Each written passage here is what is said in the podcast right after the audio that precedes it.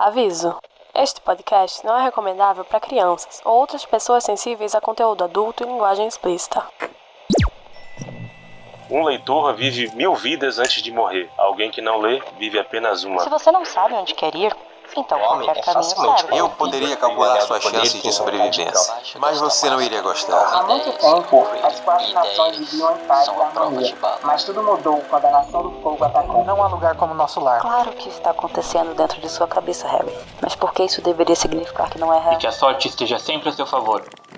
Hirugaru yami no nakakao eshi ataka kumei no chigiri 愛してゆえに芽生えたこの花これから先訪らるであろうすべてを誰にも邪魔させぬわけにはいかないから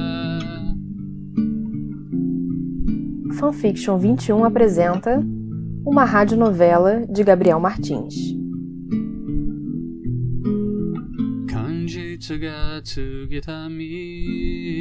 Com as vozes de Franco Wolff, Andréa Jaguara, Marcial Faria, Claudiane Diano, Léo Oliveira, Júlia Capuano, João Gentil e Cisney Andrade.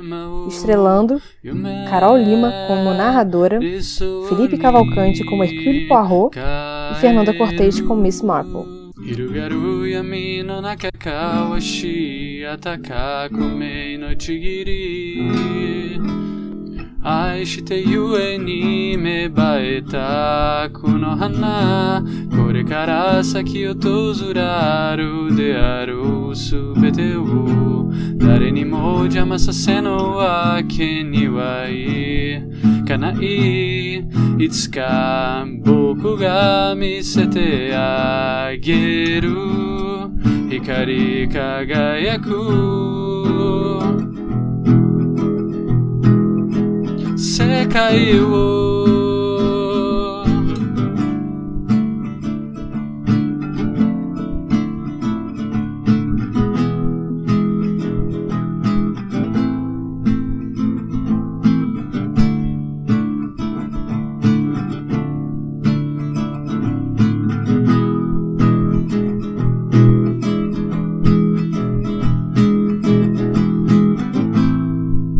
Miss Marple em O Caderno da Morte.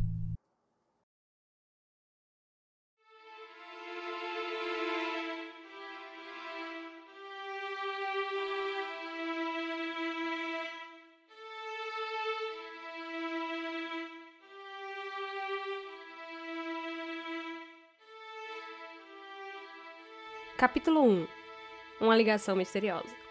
15 de março de 1935 Manhã MPS Metropolitan Police Service Delegacia Posto de New Scotland Yard A sala de descanso do posto de New Scotland Yard era um lugar pequeno com uma mesa de chá no centro, aparentando ser mais confortável do que realmente era. Miss Marple acabara de terminar seu testemunho para o seu último caso. Os policiais a agradeceram e, como de praxe, a sua já muito amiga Regina Lineri, secretária da delegacia, a convidou para uma xícara de chá. Era fim de tarde e a investigadora não pôde rejeitar. Ambas seguiram para a sala de descanso da delegacia, onde Regina pôs água para esquentar. Marple puxou uma cadeira e Lynette fez o mesmo.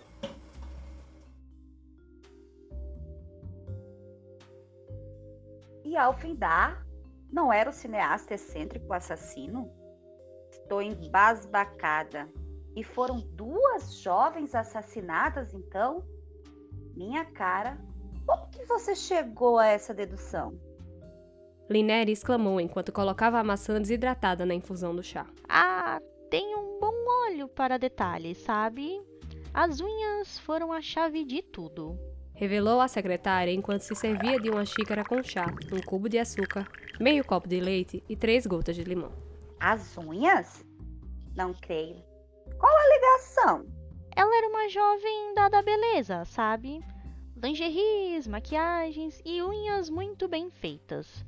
A primeira garota encontrada tinha as unhas ruídas. Explicou antes de beber um gole de seu chá. Naquele instante percebi.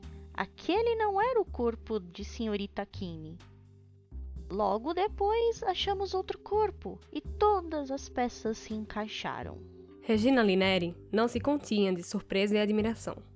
Quando estava prestes a perguntar à detetive aspirante mais sobre o caso, um homem, baixinho e ostentando um grande bigode, adentrou na sala de descanso. Bonjour, minhas adoráveis madames. Receio ter chegado tarde. Cumprimentou ao tirar seu chapéu coco e acenar para Lineri e Marple. Mas acabei de voltar do aeroporto, mas finalizei um caso por lá.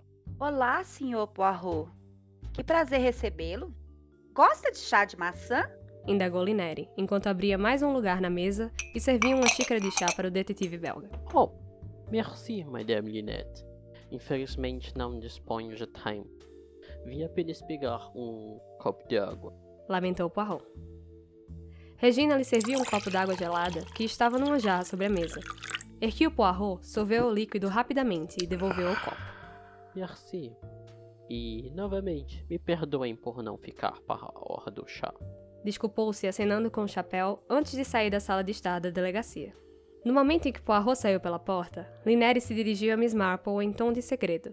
Imagine, minha cara amiga, que esse distinto senhor descobriu um assassino também nesta semana. Foi um caso complicado. Uma mulher morreu num voo, a princípio por reação alérgica à picada de abelha. Depois, encontraram uma zarabatana em seu assento. Acredita? E como se não bastasse, o vil assassino tentou incriminá-lo. Não é uma grande piada? Os policiais acharam muito divertido esse absurdo todo. Relatou Lineri enquanto ria consigo. Ele foi acusado? Sendo um famoso detetive, imagino quão ultrajante isso tenha sido para ele. Sugeriu Marple com espanto. Lineri respondeu: De fato, é muito absurdo. Mas ele só não teve que desvendar o crime como limpar o próprio nome. Impressionante, não é? Declarou com pompa a secretária. Mas que fim levou? Quem era o assassino? Miss Marple arqueou as sobrancelhas e olhou para Lineri. Ó, oh, era o namorado da filha morta, Norman Gale. Ludibriando a jovem, ele matou a pobre senhora para ficar com sua fortuna. E acredita que, ainda que o caso tenha sido resolvido, o criminoso conseguiu fugir? Tudo creio no bom serviço dos nossos honrados policiais londrinos. Eu ficaria mais preocupada se um assassino do qual eu descobrisse o crime fugisse e estivesse à solta. Insinuou a investigadora. As duas foram interrompidas por um telefone tocando. Telefonema para Miss Marple. Miss Marple observou duvidosa, pois não era uma grande entusiasta das novas tecnologias. Diferente de sua velha amiga, a condessa Violet Crowley, ela não chegava a ter pavor do telefone ou não fazer ideia de como lidar com tal dispositivo. Há cerca de 10 anos, Crowley se receava até de luz elétrica. Marple gargalhou desses fatos em sua temporada na Downtown Cottage, da amiga. Entretanto, a investigadora ainda sentia certo receio ao atender o telefone. Preferia a boa e velha conversa olho a olho ou até mesmo trocar cartas. Me dê uma licença, Miss Linette. Miss Marple largou a xícara que segurava e a deixou na mesa com delicadeza. Miss Marple se levantou e saiu da sala de descanso e foi até o telefone. A assistente de Lineri estava segurando o pesado dispositivo de metal. Miss Marple o segurou e o colocou contra o rosto.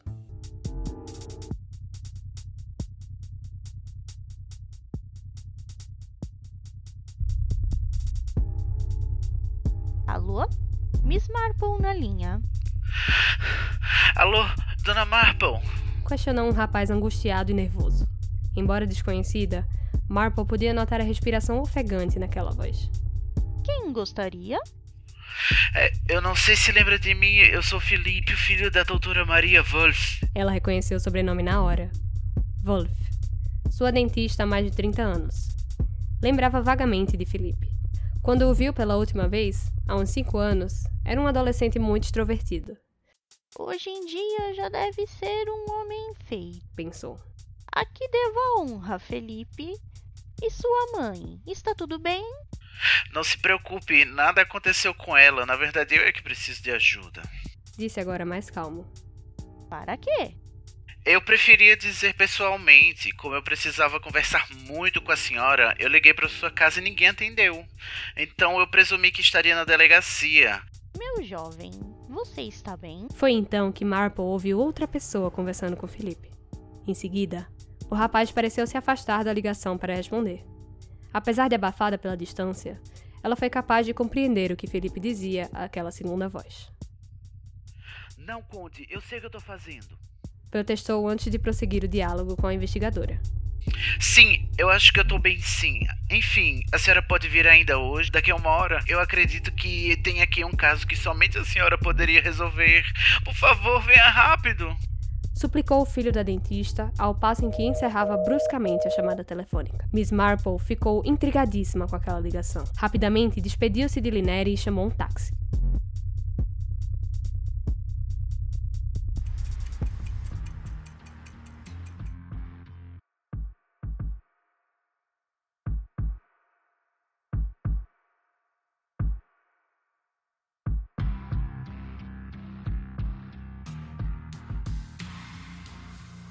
A casa da doutora Wolff era muito bem localizada, num bairro próximo ao do da delegacia.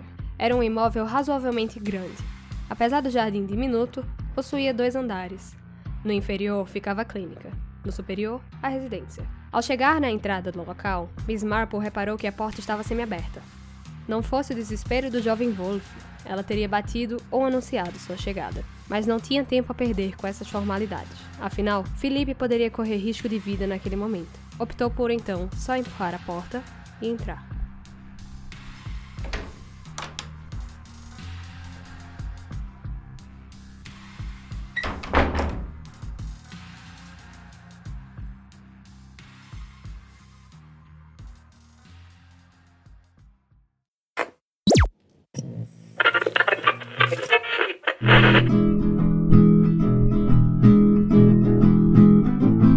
Apresentando Miss Marple em O Caderno da Morte. Olá, ouvintes do Estação 21. Eu sou o Franco. Vocês já devem ter me escutado em algum episódio, ou não. Se não, corre lá para me ouvir e me dá um biscoito. Eu vim aqui para convidar vocês para o nosso grupo de WhatsApp. É lá que rolam as chamadas para gravar, além de conversarmos sobre os episódios e outras coisas em geral. O pessoal é super receptivo e gente boa. Entra lá para falar com a gente. Quero divulgar também os nossos clubes. Se você quer fazer parte do Estação 21, seja na produção de pautas, na criação de capas e identidade visual, editando os episódios, divulgando em nossas redes, fazendo transcrições, escrevendo fanfics e até mesmo assistindo um filme ou jogando um RPG, é só preencher o formulário. Os formulários para o grupo do WhatsApp e para os clubes se encontram no post do episódio. Um abraço e aproveite o programa.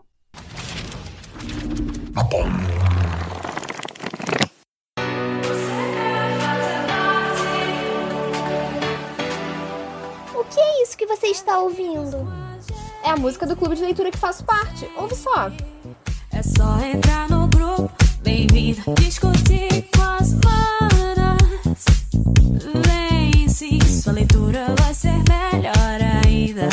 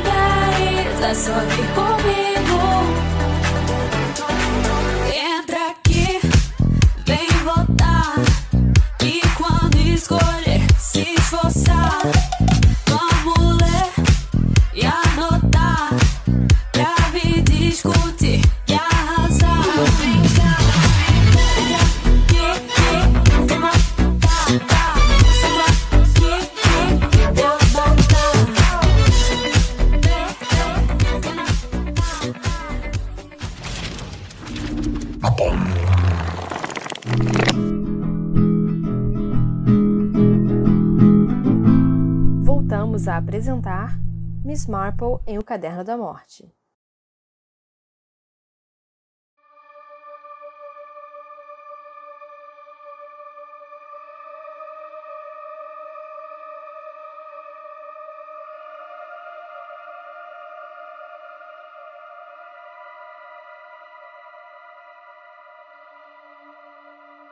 As luzes estavam apagadas.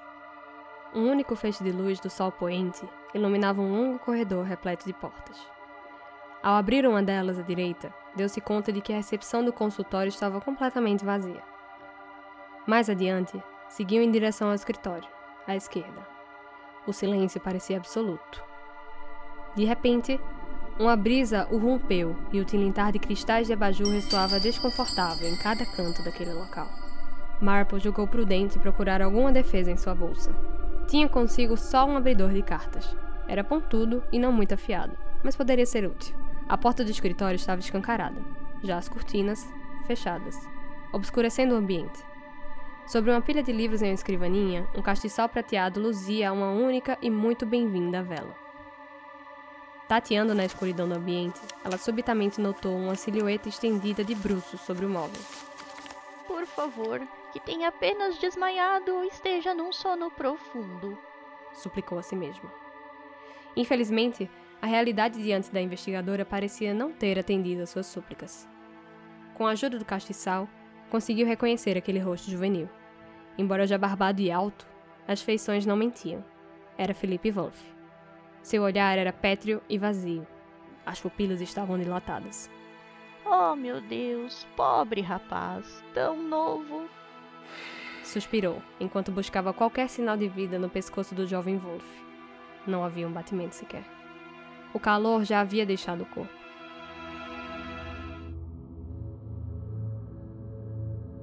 Ela então retornou até a recepção, onde tentou ligar para a delegacia. O telefone, porém, estava mudo. Não há dúvidas de que o assassino já estava longe, provavelmente fugido de alguma perseguição. Antes disso, decidiu me contar ou mostrar algo com esta cena. Refletiu ao tentar em vão ligar a luz. Se conformou com a luz do castiçal. Ao voltar para o escritório, começou a reparar com mais atenção a cena do crime. As já rígidas mãos de Felipe guardavam duas folhas de papel. Ao lado, uma maçã repousava solitária num cesto de frutas. Sua casca brilhante e carmesim havia sido rompida pelo que parecia ser uma marca irregular de mordida. Essa dentada parece feita por um cão de grande porte ou algo do tipo. No entanto, os Wolfs não têm cães. Se não me falha a memória, sequer poderiam ter, devido a uma forte alergia a pelos de animais. Concluiu. Miss Marple puxou cuidadosamente as folhas das mãos do corpo. A primeira estava completamente vazia. A outra guardava uma enigmática frase. Aquilo em comum entre mães, dentistas e assassinos em série. Abaixo da frase figurava uma lista de nomes e descrições. Madame Gisele Morisot, no dia 10 de março de 1935, será picada por uma abelha dentro de um avião. Dois minutos e 40 segundos depois, terá uma parada cardíaca. Leo Marple. Cinco dias atrás. Este é o caso de Poirot e do assassino que havia fugido. Continuou lendo a lista. Os quatro nomes seguintes datavam mortes em diferentes horários, de 16 de março até 19 de março. Uma por dia. Parece mais uma lista de afazeres. Seria de Felipe ou de quem o perseguia? Subitamente, as tábuas do chão do escritório começaram a ranger. Mais um jogador oficialmente no tabuleiro. Humanos são tão interessantes. Refletia entre risos secos uma misteriosa voz rouca. Apavorada, a aspirante a detetive se virou e se deu conta de que havia alguém atrás de uma grande estante de livros. Ei, boa senhora. Teria mais maçãs? Indagou a voz ao se aproximar da luz de vela bruxuleante. Miss Marple sentiu seu coração disparado como nunca. Hesitante, tentou alcançar sua bolsa, mas a havia esquecido na mesa do telefone. A silhueta sombria era um pouco mais visível sob a lume do castiçal. Ainda assim, seus contornos pareciam ligados à penumbra do local. Era alta, certamente com mais de 3 metros. Seu corpo era esguio e possuía ângulos bizarros. Trajava vestes pretas, talvez de couro, e possuía dedos longos e pontiagudos, como garras. Ao fitar aquele ser, ela compreendeu finalmente o que estava diante de seus olhos. Um demônio! Meu bom Jesus, me salve! Berrou. Demônio. É desse jeito que me chamam aqui no Ocidente. interrogou confusa a criatura enquanto abandonava por completo a sombra da estante. Dessa forma, Miss Marple conseguia enxergá-la com mais nitidez. A pele, pálida como de um cadáver. Uma boca enorme cheia de dentes afiados. No lugar do nariz, fendas irregulares. Os olhos, amarelos e vidrados, tinham pupilas avermelhadas. Seus cabelos eram desgrenhados e azulados. Na verdade, prefiro o Deus da Morte, pois eu sou um Shinigami. A investigadora balbuciou, prestes a desmaiar. Shi, shi, shi, Shinigami? Sim, mas pode me chamar de Yuki. V- Você veio me matar? Perguntou hesitante aquela criatura. Ah, não, não. Pode relaxar, vovó. Vim por conta do Caderno da Morte. Esclareceu Ryuk, enquanto apontava para aquelas páginas, que ainda estavam sobre as mãos de Miss Marple.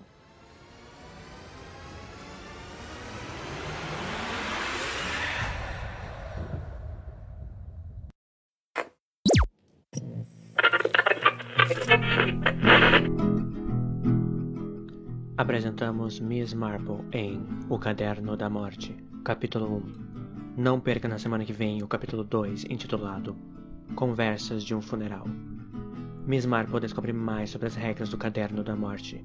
Também vai ao funeral de Philip Wolf, onde descobre informações inquietantes sobre o passado do jovem rapaz. Não perca, no feed do Estação 21.